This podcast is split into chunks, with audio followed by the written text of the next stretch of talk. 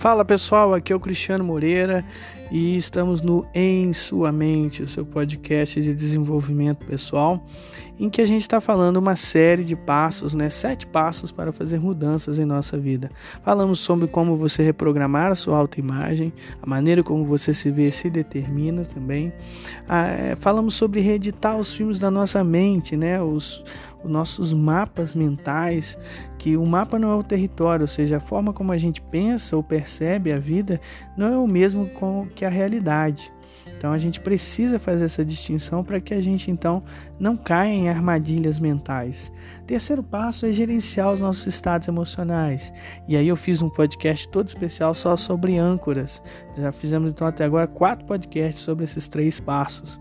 E agora a gente então está no novo podcast falando sobre o quarto passo que é ressignificar as nossas crenças. Sim, nós temos aí coisas que definem quem nós somos, né? Uma delas é, são as nossas crenças.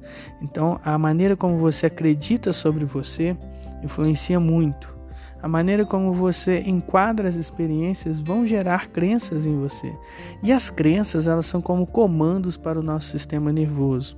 Você pode acreditar que pode ou pode acreditar que não pode determinada coisa, e isso vai realmente acontecer na sua vida. As crenças são profecias autorrealizadoras. Então a gente precisa realmente tomar muito cuidado com as nossas crenças, porque se a gente acredita em coisas tóxicas ou crenças limitantes, aliás, crenças limitantes todos nós temos, tá certo? É, o que a gente chama de crenças limitantes são crenças também, crenças seguras, são crenças que limitam o nosso mundo. Por exemplo, acreditava-se que só existem, só existiam cisnes brancos, até que um dia alguém viu um cisne negro. Pronto. Bastou um cisne negro para quebrar toda a crença que só existiam cisnes brancos, né? Então a, a, crença de que só existe cisne branco é uma crença limitante, limita você na sua visão, limita também na sua ação, porque se você acredita que não, não é possível, você não faz também. Como eu falei, as crenças são comandos na nossa vida. Se você tem uma crença que limita, diz que não pode, você, não, você também não faz. Mas aí que está a coisa, aí que está a beleza da coisa. Se você pode ressignificar as suas crenças, né? Então você amplia né, a sua, a sua, a seu poder de ação também na sua vida, né? Então as crenças são janelas que a gente usa para enxergar o mundo e quando a gente trabalha essas crenças saindo das crenças limitantes para crenças empoderadoras, então a gente amplia também o nosso mundo. Né? E como é que a gente faz isso? Como é que a gente ressignifica ou muda as nossas crenças? Bom, existem muitas maneiras da gente mudar as nossas crenças, mas eu vou te falar três delas. Uma delas é a que eu acabei de falar, sobre o exemplo dos cisnes brancos e o cisne negro. Então, basta um contra-exemplo para que você então tire toda a sua crença limitante. Por exemplo, essa do cisne branco, né? Quando apareceu um cisne negro, então ficou é, é caiu a, a, crença de que os, só existiam cisnes brancos. E assim também quando você acredita, as crenças elas são assim, tá, gente? É, elas são genéricas, tá? Elas são, vamos dizer assim, de causa e efeito ou de equivalência. O que é equivalência? Isso é igual aquilo. Então as crenças elas são muito genéricas. E quando você começa a especificar as coisas, começa a fazer perguntas específicas, como por exemplo, você pode acreditar, ah, ninguém me ouve, ou ninguém gosta de mim, ninguém quem? Que pessoas especificamente? Nem você se ouve. Então, quer dizer, quando você começa a fazer perguntas para especificar, essa é uma segunda maneira também de você é, mudar as suas crenças ou ressignificá-las, tá?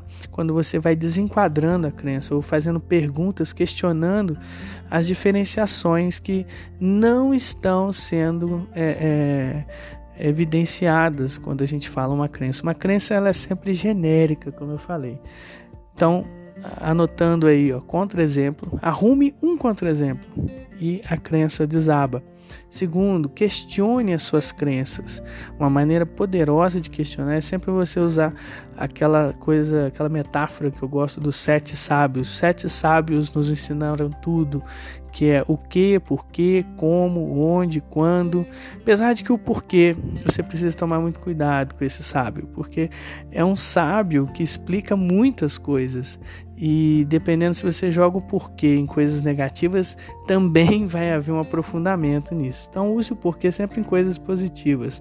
Mas você pode é, usar a pergunta como. Como especificamente isso está acontecendo? O que? Quem especificamente? Então, assim, quando você usa essas perguntas para especificar ou desenquadrar a crença, que ela normalmente é genérica, você também pode então mudá-la.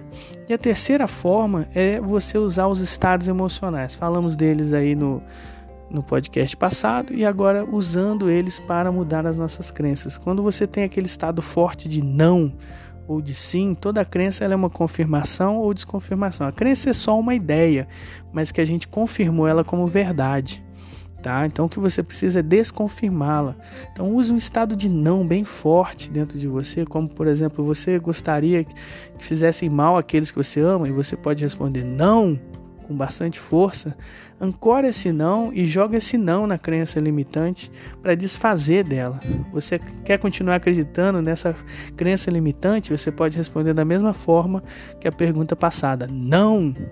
E aí então você faz isso repetidas vezes até que ela vai enfraquecendo completamente dentro de você. E você pode usar também o estado de sim para confirmar crenças que vão empoderar e levar você pra, para frente. Por exemplo, você quer o bem daqueles que você ama? Sim! Agora você quer acreditar que você merece, que você pode, que você é capaz? Sim! Então, quer dizer, você usando o mesmo sim que você usa para um, uma situação que você diz um sim bem forte, você também pode usar para crenças empoderadoras, trabalhando a reprogramação das mesmas crenças em você. Bom, a gente vai falar um pouquinho mais aí dos outros passos e a gente também vai falar um pouco mais sobre crenças mais à frente nesse podcast. Por enquanto a gente vai ficando por aqui. Espero que você esteja gostando e nos próximos podcasts vamos falar mais sobre os sete passos para fazer mudanças em nossa vida.